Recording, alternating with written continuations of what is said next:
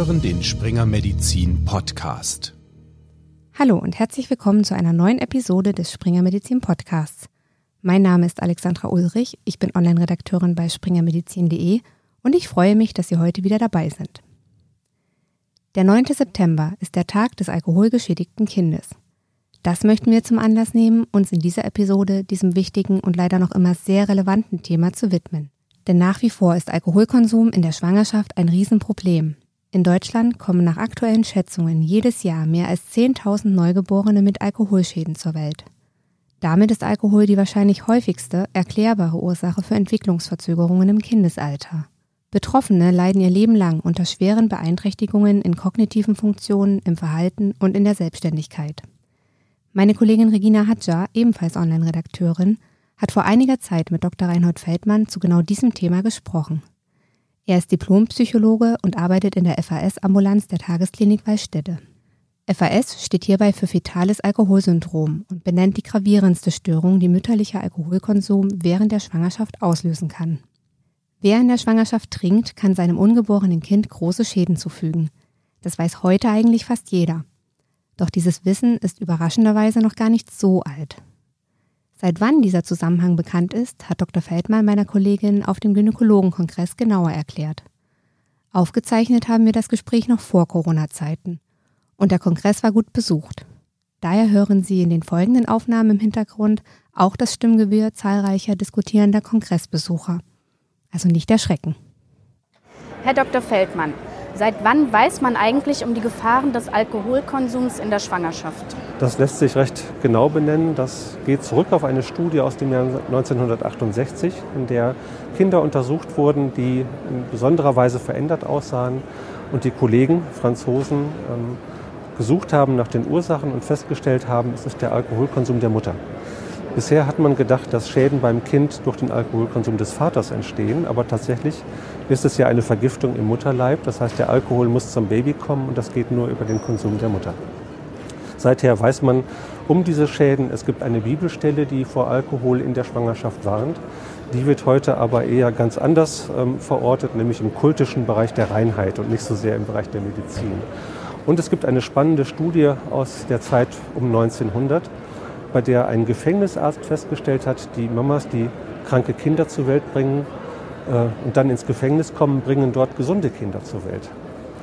Hintergrund ist ganz einfach, da gab es keinen Alkohol. Hm? Und ähm, diesen Zusammenhang hat man damals allerdings noch nicht so richtig verstanden. Inzwischen wissen zum Glück die meisten Menschen, dass Trinken in der Schwangerschaft große Risiken für das Kind mit sich bringt.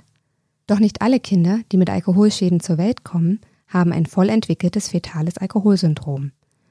Unter dem Begriff fetale Alkoholspektrumstörungen werden daher Erkrankungen in unterschiedlicher Ausprägung zusammengefasst, die als Folge von Alkoholexposition im Mutterleib entstehen können. Doch was genau richtet Alkohol in der Schwangerschaft eigentlich an? Regina hat nachgefragt. Welche Schäden kann Alkoholkonsum während der Schwangerschaft beim Kind verursachen? Das sind ganz äh, vielfältige Schäden. Sie betreffen beispielsweise die Größe des Kindes, Gewicht des Kindes, Kopfumfang, ähm, die Kinder sind äh, auch körperlich verändert, das heißt, sie haben Anzeichen im Gesicht, die auf die Alkoholschädigung hinweisen. Das sind kleine Augen, schmale Lidspalten nennen wir das, verstrichenes Filtrum und schmales Oberlippenrot. In besonderer Weise allerdings sind die Kinder eingeschränkt in ihren Kognitionen und ihrem sozialen und emotionalen Erleben.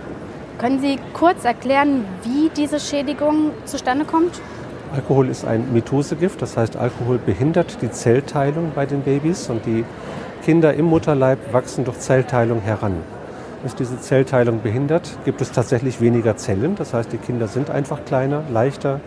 Die Organe sind nicht völlig ausgebildet, wie sie sein sollten, es entstehen Hemmungsmissbildungen. Betroffen ist vor allem das Gehirn, das ja in der Schwangerschaft sehr stark und sehr schnell wächst. Und hier haben wir äh, letztendlich einen besonderen Organschaden, der dann eben die Verhaltensstörungen später bewirkt. So viel ist also klar. Alkohol kann zu sehr schweren Beeinträchtigungen führen. Dennoch gibt es die Vorstellung, dass es schon nicht so schlimm sein wird, wenn man sich ab und zu mal ein Gläschen Wein gönnt. Aber stimmt das? Gibt es wirklich eine Schwelle, bis zu der der Alkoholkonsum in der Schwangerschaft unbedenklich ist? Dr. Feldmann hat eine eindeutige Antwort auf diese Frage. Nein, das ist derzeit nicht bekannt. Wir haben ähm, sehr große Studien mit äh, ja, einem sehr großen, mit einer sehr großen Stichprobe an Kindern, deren Mütter in der Schwangerschaft nur gelegentlich einmal Alkohol getrunken haben, die also nicht alkoholkrank sind, sondern mal ein Gläschen getrunken haben. Und die kognitiven Schäden bei den Kindern beginnen tatsächlich bei einem Glas Alkohol pro Woche. An dieser Stelle also definitiv keine Entwarnung. Alkohol schadet auch schon in kleinen Dosen. Und die Schäden sind eben auch nicht abhängig davon, wie viel Alkohol die werdende Mutter zu sich nimmt. Hier gibt es keine eindeutige Dosis-Wirkungsbeziehung. Dazu kann Dr. Feldmann auch von eigenen Erfahrungen aus der Ambulanz berichten. Wir haben ähm, bei uns in der Ambulanz durchaus Frauen, die wenig Alkohol getrunken haben und ein deutlich stärker geschädigtes Kind zur Welt bringen als andere Frauen, die viel getrunken haben. Das liegt ähm, an der Alkoholdichte der Zellkernmembran. Das heißt, die Zellteilung beginnt ja im Zellkern, da muss der Alkohol hin. Und das kann er nicht bei allen Babys gleich gut. Allerdings gibt es natürlich auch da Grenzen. Nicht? Ich würde sagen, sehr viel Alkohol durchbricht auch die stärksten Membranen nicht? und dann haben wir eine Schädigung. Aber wie gesagt, es ist tatsächlich nicht linear. Man kann nicht sagen, wenn ich wenig trinke, bin ich auf der sicheren Seite. Das trifft leider nicht zu. Eine sichere Grenze für Alkoholkonsum in der Schwangerschaft gibt es also nicht. Doch abgesehen von der Menge steht auch die Frage im Raum, ist Alkohol zu jedem Zeitpunkt der Schwangerschaft gleich gefährlich für den Fötus? Ähm, wir haben am Anfang der Schwangerschaft sicherlich die Entstehung der sichtbaren Organe, der Augen, Mund, Nase und so weiter. Wird da getrunken, haben wir sichtbare Schäden. Das Gehirn wächst aber in der gesamten Schwangerschaft und in der Spätschwangerschaft sogar besonders stark. Das heißt, die Idee, naja, Schwangerschaft ist schon fortgeschritten, jetzt darf ich mal wieder trinken, ist gerade falsch. Denn in der späteren Schwangerschaft entsteht eben, wie gesagt, unser Gehirn in besonderer Weise. Und wenn dann Alkohol dazukommt, haben wir zwar Kinder, die vielleicht gesund aussehen, aber ähm, sehr deutlich kognitiv eingeschränkt sind. Wie man es dreht und wendet. Bei weitem das Sinnvollste ist es, während der Schwangerschaft komplett auf Alkohol zu verzichten. Doch nicht immer weiß eine Schwangere überhaupt, dass sie schwanger ist, besonders in der Anfangsphase der Schwangerschaft. Wenn Frauen in dieser Zeit zum Glas gegriffen haben, sind sie dann oft sehr besorgt, ihrem Kind unwissentlich geschadet zu haben. Zumindest in diesem Punkt kann man bis zu einem gewissen Grad Entwarnung geben. Wie Dr. Feldmann auf die Ängste dieser Frauen eingehen würde, erzählte er auch im Interview. Die Möglichkeit, in der Frühschwangerschaft Alkohol konsumiert zu haben, ohne natürlich zu wissen, dass man schwanger ist, ist recht häufig. Ne? Das ist Standardsituation. Weihnachten, Fest der Liebe, dann gibt es nochmal Silvester, alle trinken einen Sekt und dann, oh je, ich bin schwanger.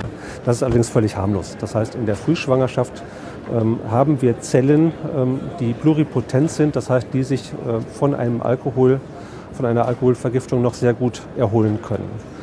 Ähm, bisschen bekannt ist sicherlich auch ähm, das Alles- oder Nichts-Prinzip. Das heißt, eine Schwangerschaft, die frühzeitig sehr stark toxisch belastet war, also vergiftet wurde, kann zu Ende gehen, ohne dass die Schwangere das weiß. Das heißt, es gibt Schutzmechanismen in der frühen Schwangerschaft, ähm, auf die ich verweisen würde und die die Mutter entlasten sollen. Das heißt, wenn und das ist ja der Fall bei einer besorgten Mutter, wenn man sagt, so, Sie wissen jetzt, dass Sie schwanger sind, wenn Sie jetzt nicht mehr trinken, dann werden Sie ein von daher gesundes Kind haben. Ich glaube, darauf lassen sich alle ein und ähm, dann ist das Problem vom Tisch und da würde ich ermutigend äh, entsprechend auf die Schwangere einwirken.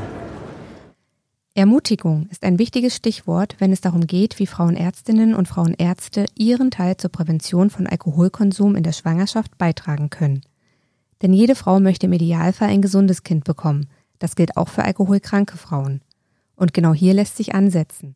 Denn auch wenn es für alkoholkranke Frauen sicherlich noch mal schwieriger ist, in der Schwangerschaft keinen Alkohol anzurühren, wenn man ihnen die Vorteile des Nichttrinkens genau erklärt, lässt sich vielleicht doch etwas erreichen. Mit Kritik oder Herabwürdigung hingegen kommt man meist nicht weit. Liebe Hörerinnen und Hörer, damit sind wir am Ende unserer heutigen Episode. Alle Gespräche mit Dr. Feldmann zu dem Thema finden Sie nach Registrierung auf springermedizin.de. Geben Sie dafür einfach den Titel dieser Episode in die Suche auf der Seite ein. Weiterhin ist dort ein Beitrag verlinkt, in dem Sie mehr dazu erfahren, wie sich fetale Alkoholspektrumstörungen bei Kindern und Jugendlichen diagnostizieren lassen und welche Interventionsmöglichkeiten es gibt. Noch ein Tipp für die ärztlichen Hörerinnen und Hörer unter Ihnen. Mit diesem Beitrag lassen sich auch CME-Punkte verdienen. Ich möchte Ihnen für Ihre Aufmerksamkeit danken und hoffe, dass Sie auch bei der nächsten Episode des Springer Medizin Podcasts wieder dabei sein werden. Bis dahin.